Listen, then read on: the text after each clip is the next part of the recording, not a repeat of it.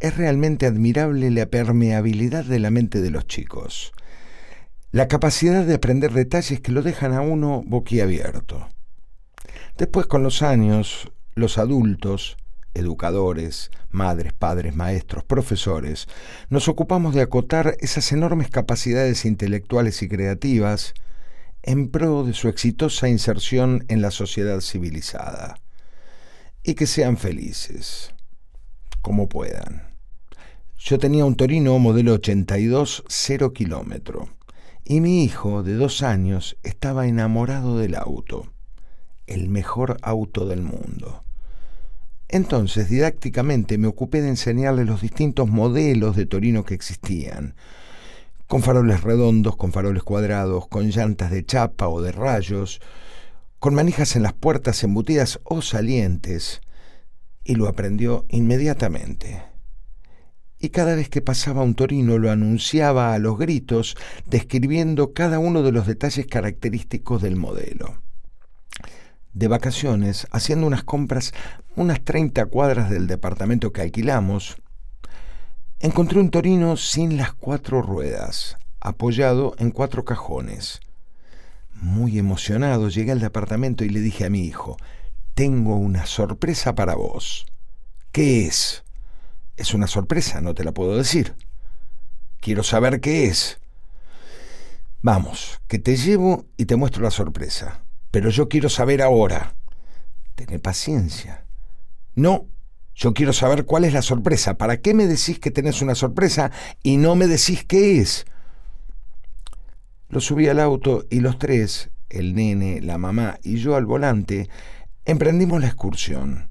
Durante las 30 cuadras me estuvo reclamando que le diga cuál era la sorpresa, reclamándomelo a los gritos. Contuve las ganas de contarle y también las ganas de volver y no mostrarle nada de lo que había descubierto. Finalmente llegamos a destino y cuando detuve el auto le dije que mirara. ¡Un torino! gritó. El sin ruedas lo bautizó. Mirá, tiene las manijas para afuera. No veo las luces. No sé si son cuadradas. ¿Cómo hago para ver las luces? Las de atrás y las de adelante. Después de varios minutos logramos ver desde el auto todos los detalles del vehículo, con lo que el niño se tranquilizó un poco. A la mañana siguiente, a las 7 de la mañana, de vacaciones, a las 7 de la mañana, nos despertó al grito de ¡El sin ruedas! ¿Qué pasa, mi amor? Es tempranísimo. Quiero ir a ver el sin ruedas. Ya lo viste ayer. Quiero ver si le pusieron las ruedas. Seguramente no se las pusieron. ¿Cómo sabes vos si se las pusieron o no se las pusieron si no lo viste? Desayunamos con la impaciencia propia de un niño tan pequeño y la insistencia propia de ese niño tan pequeño. Y fuimos a ver el sin ruedas. Y volvimos una vez que vimos todas las partes y pudo hacer la descripción completa. 25 días faltaban para finalizar las vacaciones. Y los 25 días fuimos todas las mañanas a ver el sin ruedas. 30 cuadras de ida y 30 cuadras de vuelta. Solo logré imponer que una sola vez al día. Con todas las protestas del caso, pero una sola vez al día. Tiempo después, manejando por una autopista abarrotada de vehículos, veo unos diez coches más adelante y dos carriles a la izquierda, un torino.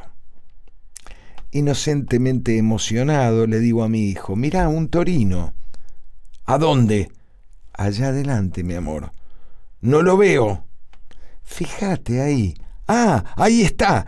No le veo las luces de adelante. Quiero ver si son cuadradas o redondas. Apúrate, pasalo. No le veo la parte de adelante. Parado en el medio de los dos asientos, me gritaba todo eso al oído sin parar un segundo. Yo trataba de mantener la calma y no desconcentrarme en el manejo, lo cual no era fácil, ya que el nene gritaba cada vez más fuerte y más cerca de mi oído. Tratando de poner un poco de orden y perdiendo un poco la calma le dije en voz quizás un tanto elevada, Deja de gritarme al oído. No puedo manejar así. Hay un millón de coches y es peligroso. ¿Querés que choque? Lejos de amedrentarse, mi hijo me gritó más fuerte y prácticamente dentro de mi oído, mirando de reojo al torino, de adelante para no perderlo de vista. ¡Sí! Quiero que choques contra ese torino, así puedo verle las luces de adelante.